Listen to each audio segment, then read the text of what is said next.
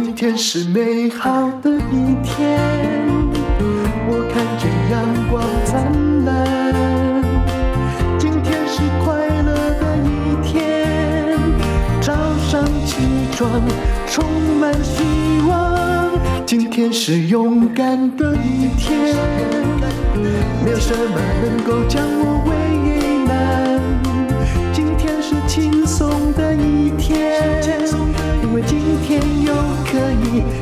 天又可以好好吃个饭。欢迎收听人生实用商学院。今天我们来讲一堂很有趣的课，叫做“吹牛皮是企业家必要的功夫”。它是从日本的企业家说起的，这是来自于身边的经济学。那写作的人叫做祖林，他是一个产业经营研究专家。他说呢，动不动就吹牛，似乎不是日本企业的风格。可是你要了解，其实呢，连松下和京瓷这样的知名企业也都很喜欢吹牛。为什么呢？我们来看看历史上的例子。一九五六年，我那时候我也还没出生啊。松下发布历史上第一个五年计划，把销售提高二点六倍，也就是从一九五五年的两百二十亿提高到一九六零年的八百亿日元。各位，你要想一下哦，这样总共是五年，它就要增长。这个其实是就是二点六倍，我看是不止吧？嗯，他算的有点问题。哇，两百二变八百，他只打算啊要花五年的时间，这在当时的社会造成很大的轰动，也引起内部的干部和员工不小的质疑。二零零四年五月，松下公司发布了。要进二十一计划，其中特别要求用三年的时间，把松下在中国销售的收入由接近人民币四百亿提高到七百亿，三年将近翻了好几番的大目标，也在中国市场引起了强烈的反弹哦。连这个上任不久的松下总裁哦，都对媒体说。哎呀，公司说要到七百亿，我压力很大。再来看看二零一九年，松下又发布了在中国的冷链业务计划，也用五年的时间，打算要把在中国市场的这个冷链呢业务收入再翻几番，也就是从三百一十亿想要提高到二零二五，这还没有到的六百二十亿哦。二零三年要到一千亿日元，哇！为什么他不怕把牛皮吹破呢？实际上哦，这松下这家公司哦，实在了不起，他吹出来的牛皮都实现了。其实我读到这里的时候，我大概知道为什么。嗯，他们的确是有一点点夸大，但是还是经过细算过的，主要是。你要知道，一九五六年那个牛皮是在日本吹的，当时他们的 GDP 正在跳跃中。二零零四年，松下的牛皮是在中国吹的，那时候中国也是在跳跃中。那二零一九年，当然这个就比较冒险一点了，啊，因为目前还没有办法证明它有没有实现，但是他也一定看到了，它这个冷链哦，这个呃。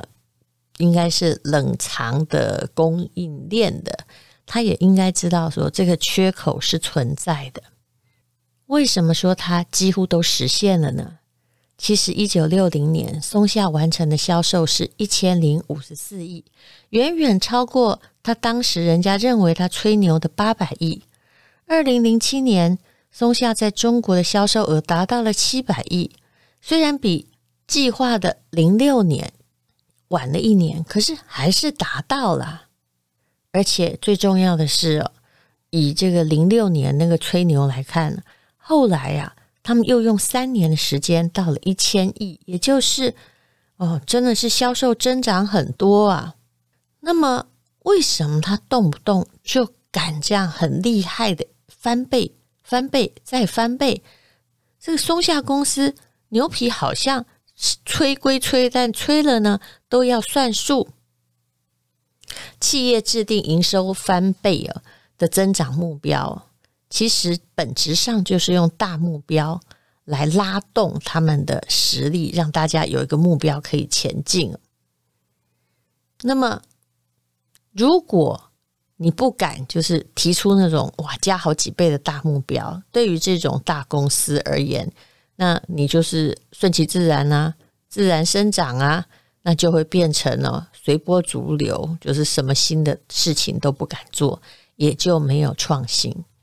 像这种用大目标拉动你的实力，领导人哦，其实通常是个理想主义者，他就高举着战略性发展的大旗，然后呢，他的作战团队诶看到了那么大的目标，才知道是不是要继续的攻城略地、开拓疆土，不会像很多的企业，如果他比较没有远见，他就是转守为攻。或者是把现金股利都发光，领导人呢也一直想退休，过着美好的生活。所以这位作者他是一个企业顾问，他叫做祖林。他说呢，企业发展呢要勇于追求很大的突破，也就是多几番、翻几番的突破。其实你不明白，跟松下公司一样，京瓷就是稻盛和夫，他很有名吧。也是一家吹牛皮的公司，怎么说呢？因为 这个作者说，稻盛和夫就是松下幸之助的学生嘛，他们都讲求的是愿景，虽然别人看起来好像是吹牛。一九八四年一月的时候，京瓷就发布了年度的经营方针，叫做“瞄准一兆日元企业”，就是要把公司的营收朝着这个一兆的目标迈进。当时是一九八三年，京瓷的营业收入很多，但是是叫做两千亿。那他们的新一年的目标呢，就是三千亿，也就是一年要增长百分之五十。诶，这个目标公布的时候，干部们就炸锅了，就是生气了，说这么大目标能实现？怎么可能实现呢？稻盛和夫说：“有什么好吃惊的啊？只不过是。”现在两千亿日元的五倍五倍而已啊！嗯，其实稻盛和夫他是提出一个理想，让大家有迹可循。至于达到的时间是短一点还长一点，快一点还是慢一点，并没有太大关系。员工总是不希望听到领导人说他要去退休，或者要去这个夏威夷啊，或者要去后山种田吧。实际结果呢？二零零六年，京瓷的营收目标是一万一千，就是一兆了，一万一千八百多亿元。其实啊，距离提出一万亿日元的目标的一九八四年已经过了二十二年，可是这个目标还是实现了，动不动呢就往前说好几倍。那这么大的目标，到底怎么样才能实现呢？我们来看一下，到底企业顾问怎么说？企业顾问说，增长要有动力哦。那么最重要是，他们敢讲出这么大的目标的时候，都已经看到了市场里面的缺口，还有他们可能也已经有了某种独占性。虽然很难，可是啊，讲的目标很大，可是呢，的确不是空口说白话。那如果没有远大的目标拉动，团队呢就会萎靡，会陷入所谓的内卷化。我们说过内卷化，就是自己在在那儿消耗能量，然后最后呢，啊、一个公司就一直在内斗啊，然后一直在就慢慢的走向灭亡。那这让我想到《三国演义》里面呢，有人说诸葛亮干嘛一直出去？这个争曹魏啊，他真的是为了达到那么伟大的理想吗？他自己呢？哎，把蜀国治好了，人民有东西吃，军队也富强了，可是动不动就要出去打。后来有人说他也是用这招的，他这个啊，一定要有一个目标，否则啊，他没有办法去把内部的人，就是让他们都服他，因为里面毕竟也有各方的角头嘛，所以他是用战争为目标，以战来逼自己，以去外面打战来逼自己的和，怎么样？这剖析到我们都没有想到的地步吧。其实，二零一八年京瓷的营业收入是一点六万亿，听起来很遥远，对不对？实在是很多。然后他们后来呢，又提出了史上第二个营收翻倍的目标，朝三点二亿日元奋进。这里你就可以知道领导人的吊诡了。如果一点六万亿，然后他很保守的说：“哎呀，我们要往两万亿。”那大家就凉凉的做啊，因为听起来不怎么样。但三点二万亿就是一倍嘛。呃，的确是有一些压力。当然，这时候京瓷不是一个单纯的日本企业，它也是一个跨国的企业。那有了这个三点二万亿之后，啊，二零一八离现在不是很久嘛，几年前的事情而已。各个事业部还有全球的子公司都要围绕着营收翻倍的目标，拿出自己的作战的。方案，这就好像说，我们现在要打仗了，好，大家开始群策群力的意思哦。那到底呃，京瓷怎么样达成这个目标呢？二零二一年的十月也没有很很久哦，那就是去年的十月，京瓷就宣布，用于半导体制造设备的精细陶瓷部件，二零二三年将会实现产能翻倍。那它到底为什么这么有志气？当然是市场有大需求啊！你听到半导体就知道了吧？那你觉得台积电为什么到处就是可以扩厂？因为就是他有大需求啊，他的供给还不足，经营呢也有大志向啊。稻盛和夫后来啊，在讲自己的吹牛皮的事情说。其实哦，人类是这样，只要有一点觉得哦，这太难了，事情就绝对无法成功。就算是说谎话也行，我一定要相信自己能够实现目标。我认为自己一定能够完成的信念，是推动着人类走向目标的原动力。好，那么这个就是目标。目标领导一切。那你对自己有目标吗？如果你把自己当成了一个公司的话，嗯，你是要给自己一个小目标还是大目标？我觉得有时候目标太大，但是你没有把你的作战策略拿出来，讲久了就变狼来了的孩子，真的没有人会相信你的。那么，可是目标小呢？哎，其实你自己也会凉凉的，就觉得反正我就是会达到目标嘛。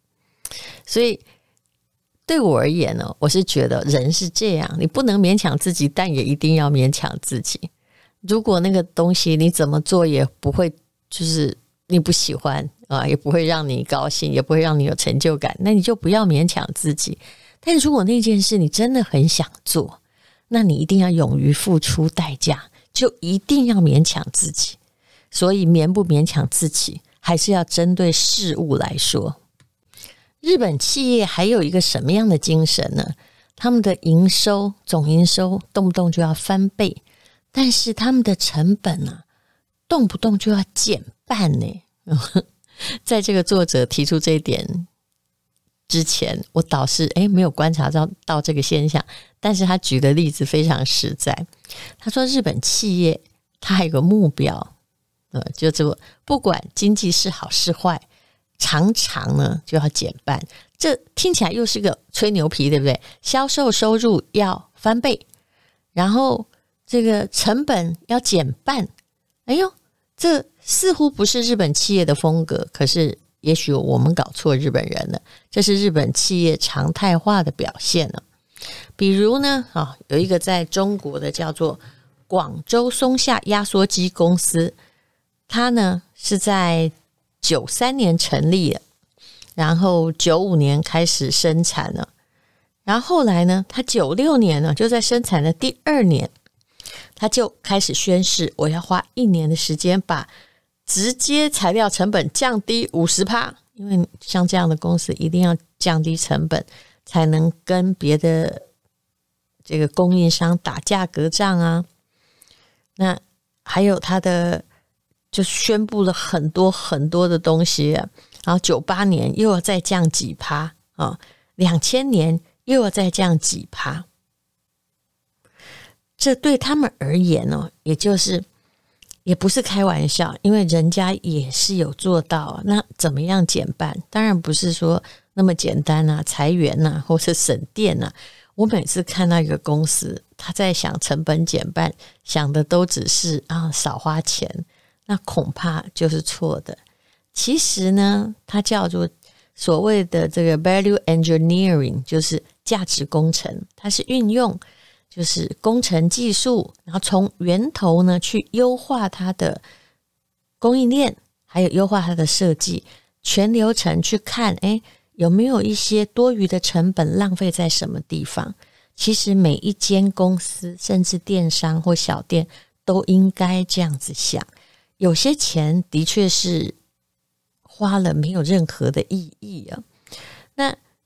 他们为什么降成本活动怎么一直搞、一直搞、一直搞呢？啊，那么其实呢，啊，日本的企业降成本是有奥秘的。为什么？因为首先呢，这位气管顾问说，降成本活动一定要年年搞、月月抓、每天推进，对，不然就大家还是继续浪费嘛，对吧？第二呢，轰轰烈烈的降成本活动。就是要塑造全员参与的热闹氛围，要抓出成效啊！那也就是一直搞，一直搞，那又要打老虎，又要打苍蝇，打大的浪费，也要打小的浪费啊！那实际上呢，松下这间公司哈，我们一直在讲松下，它真的是气管的楷模了。当第一个降成本的活动没有达成的时候，当然是不会启动第二个降成本的活动的啊。根据他们的状况，也就是说，比如说呢，在两千年的时候呢，他说他两年成本要降五十趴，这真的很多诶。嗯，可是实际上呢，他们没有降达到，降了多少？降了四十二趴，就本来花一百块，现在打算只花五十块，但是现在呢，哦，又花却花了五十八块。虽然没有达到目标，但是降幅其实也不低呀。其实只有哈大型的企业，只有推动这种降成本的活动，才能够慢慢的创造成本最低的竞争优势。反正这成本低，售价就可以低，这也是大家都了解的事实吧。所以呢，啊，这些年来，日本专家跟中国的合作的过程中，他们其实也带出了一批专门在研究怎么样降成本的中国人才。那为什么要降成本呢？你会觉得降成本会就要降品质？不对哦，不是这样。因为要搞清楚部门，他不是在卖食物啊，他是在卖三 C。三 C 跟所有的东西不太一样，它是嗯。出厂越久的话，哦，那个东西，比如说，嗯，一个冷气机好了，那出厂越久，竞争者越多，你价格一定也是要一直降，一直降嘛。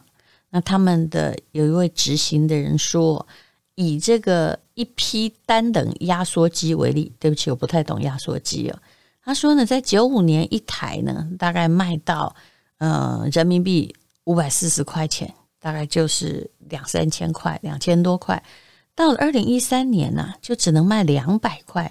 这本身在市场的降价幅度就高达六十三趴。这期间还经历了什么呢？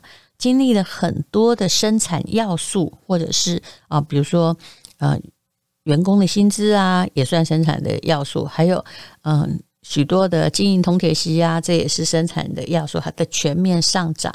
但是的确。很多东西以前买了很贵，虽然食物都在通膨，可是你有没有发现很多东西是慢慢变便宜？尤其是呃，当别人大量生产之后，这中间的没有什么核心竞争力的产品是一定会变便宜的。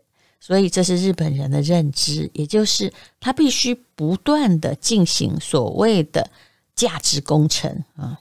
我想大家在这里就学到了商学院的常讲的一句话：什么叫价值工程活动？就是不断的提高产品的价值，降低产品的成本，然后把产品的创新跟流程创新要同步进行。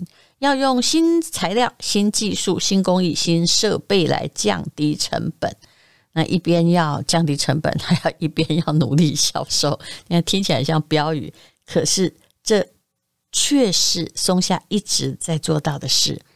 那松下降低这个成本的生命线，哈，其实第一个叫做他一定要做到，虽然降成本，虽然营收量增加。但是这也是所有企业必须参考的事情。你一定要注重什么呢？你一定要保证品质。那第二是你的产品一定要升级呀、嗯，所以，呃，松下这么多年才能够如此顽强的活着，这就是松下企业吹的牛皮。可是，其实他们也许没有达成的。那么精确，但是都有达成。我们一般呢、哦，我看台湾的老板常常都说，我们营收就是要加倍，但是倒是很少去说，哎，我们的成本要降一半呢。因为讲成本降一半，员工都觉得得到了威胁。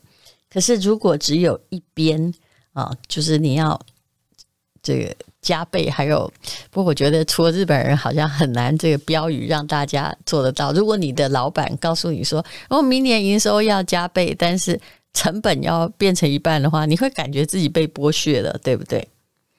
可是的确，你看看松下的例子，因为人家成功了，你就知道吹牛皮这件事情就翻倍呀、或者是降五十趴，其实是企业家迈向成功的必备素养。